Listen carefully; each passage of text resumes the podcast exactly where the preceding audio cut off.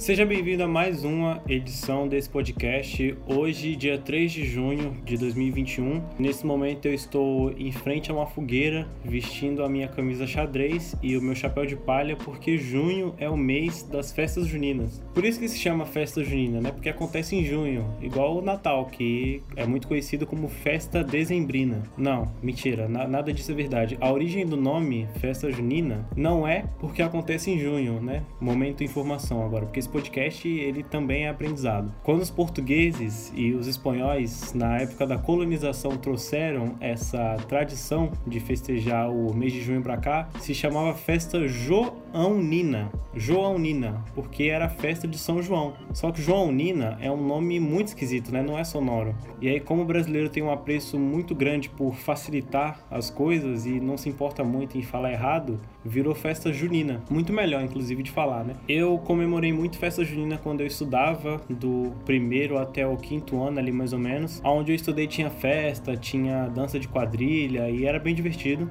Eu nunca fui de dançar, todo mundo sabe, nem quando eu era criança, mas eu dançava porque quem dançava tinha a vantagem de ensaiar no pátio durante a aula. E aí eu ficava sem assistir a maioria das aulas. E aí, como eu fazia qualquer coisa para não assistir aula, eu dançava. Se aparecesse alguém na porta dizendo: Urgente, acabei de comprar uma arma, preciso de um voluntário para testar se um tiro dela dói. Eu provavelmente ia ser o primeiro a levantar a mão e gritar: Eu, eu, eu, eu, eu. Quando eu tava no ensino médio, há alguns anos atrás também tinha dança, mas como no colégio que eu estudava, quem mandava no colégio eram os alunos, se eu não quisesse assistir aula, era só levantar e sair andando. Então não precisava dançar. Além da dança, tinham as gincanas também na, nas festas, tinha pescaria, tinha corrida do saco, tinha aquela brincadeirinha de acertar a bolinha na boca do palhaço. E alguma dessas brincadeiras tinham recompensas, né? Eu lembro de uma vez que eu fui brincar em alguma dessas, acho que era pescaria, sei lá, e tava dando brinde. Você pescava o peixe, esse peixe vinha com um número e esse número representava o que você ia ganhar. E aí eu tava lá pescando de boa,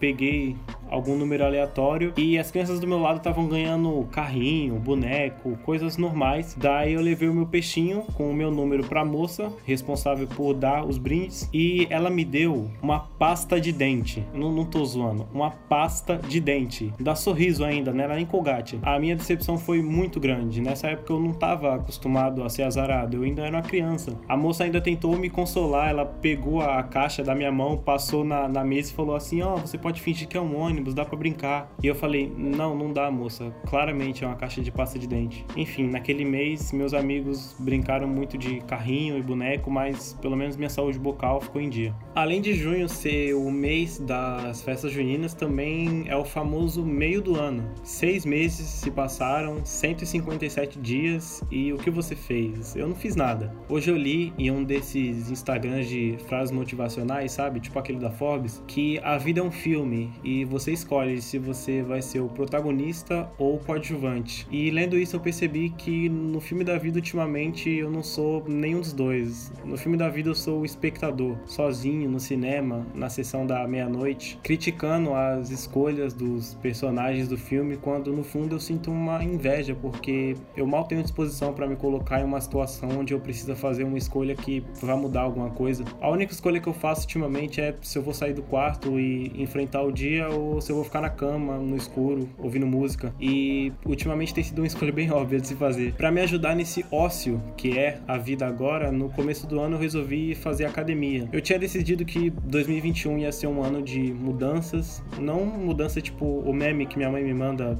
todo final de ano dizendo que vai comprar um caminhão, mudanças de verdade. Eu já tinha feito academia outras vezes, mas eu não levo essas outras vezes em consideração porque só dessa vez eu tô levando a sério. Das outras vezes eu tava matriculado, mas eu quase não ia e quando eu ia eu não via a hora de ir embora. Tipo no colégio, que eu tava matriculado, mas também nunca ia e quando ia não via a hora de ir embora. E começar na academia já é uma pressão na hora da matrícula, porque é aquela dúvida, né? Você vai fazer a matrícula com fidelidade de 12 meses ou 100? Que traduzindo seria: você confia em si mesmo ou não? Você vai aguentar treinar ou você vai desistir no meio do caminho? Eu escolhi com fidelidade porque eu achei que ser obrigado a pagar seria uma motivação extra para mim, né? Tô pagando. Tipo quando meu pai comprava comida para mim na rua e eu provava e dizia que não queria comer. E aí ele falava: agora que eu paguei, você vai ser obrigado a comer, senão eu vou enfiar na sua goela. Eu lembro que eu terminei a primeira semana de academia, cheguei em casa, tirei a roupa, me olhei no espelho e não tinha mudado absolutamente nada. Eu fiquei bolado, voltei na academia, cheguei no instrutor e perguntei: vem cá, quanto tempo demora assim para ter resultado? Ele falou: ah, uns seis meses. Seis meses? Deu vontade de falar: moço, não tem como agilizar isso aí pra mim, não, é que eu, eu tenho ansiedade, tá ligado? Aí ele disse: ah, os resultados só vão começar a aparecer depois de seis meses. Nessa hora eu achei, assim, sendo sincero, eu achei que eu ia desistir. E aí ele completou: seis meses se você treinar certinho e cuidar da alimentação. E aí nessa hora eu, eu não, não achei que eu fosse desistir, eu tive certeza. Mas eu não desisti, continuei dando o meu máximo, que não é muita coisa, né? Meu máximo é, quase o mínimo de uma pessoa normal. Eu lembro que no começo eu não gostava muito de fazer musculação, porque eu tinha certeza que eu tava fazendo tudo errado. Toda vez que eu ia usar um dos aparelhos, eu ficava pensando, tem alguém nesse exato momento me olhando e pensando, que porra esse moleque tá fazendo? Esse moleque vai estragar essa coluna. E pior, tava tudo sempre muito cheio. Eu fazia naquela academia que tem, tem as cores amarela e preta, que eu não vou dizer o nome dela aqui, porque ela não põe nem um centavo nesse podcast. Aquela que fica em cima de um supermercado, que eu também não vou dizer o nome, porque ele também não põe dinheiro nesse podcast. E tava sempre muito lotado e tinha que revezar. E o momento de revezar, para quem é fraco, assim como eu, eu sou fraco. Na verdade, na verdade eu sou forte, porque forte é aquele que admite que é fraco. Vi essa frase no, no mesmo lugar que eu vi a frase do, do filme da vida. Para quem é fraco, esse momento é um momento de muita opressão, de, de fazer a musculação, de puxar ferro, essas coisas. Porque eu ia lá revezar com o cara, ele colocava o ferrinho no último peso, colocava os halteres em cima para ajudar, puxava o bagulho fazendo mó careta parecia que ele ia virar o incrível Hulk. E aí ele terminava e chegava a minha vez, eu colocava o ferrinho no, no primeiro peso, na primeira opção. Pegar o primeiro peso é muito esculacho. Parece que eu tô dizendo pra academia, gente, eu só não sou mais fraco porque o aparelho não deixa. E aí quando eu não queria ser oprimido, eu revezava com as senhorinhas que tinham lá no meu horário, eu fazia de, de tarde geralmente, então tinha muita senhora. E foi desse jeito que eu descobri que pior do que um cara forte pegar mais peso que você é uma idosa pegar mais peso que você. Uma coisa que eu gostava de fazer era esteira, né? Porque esteira não precisa revisar e pelo menos correr eu sei, né?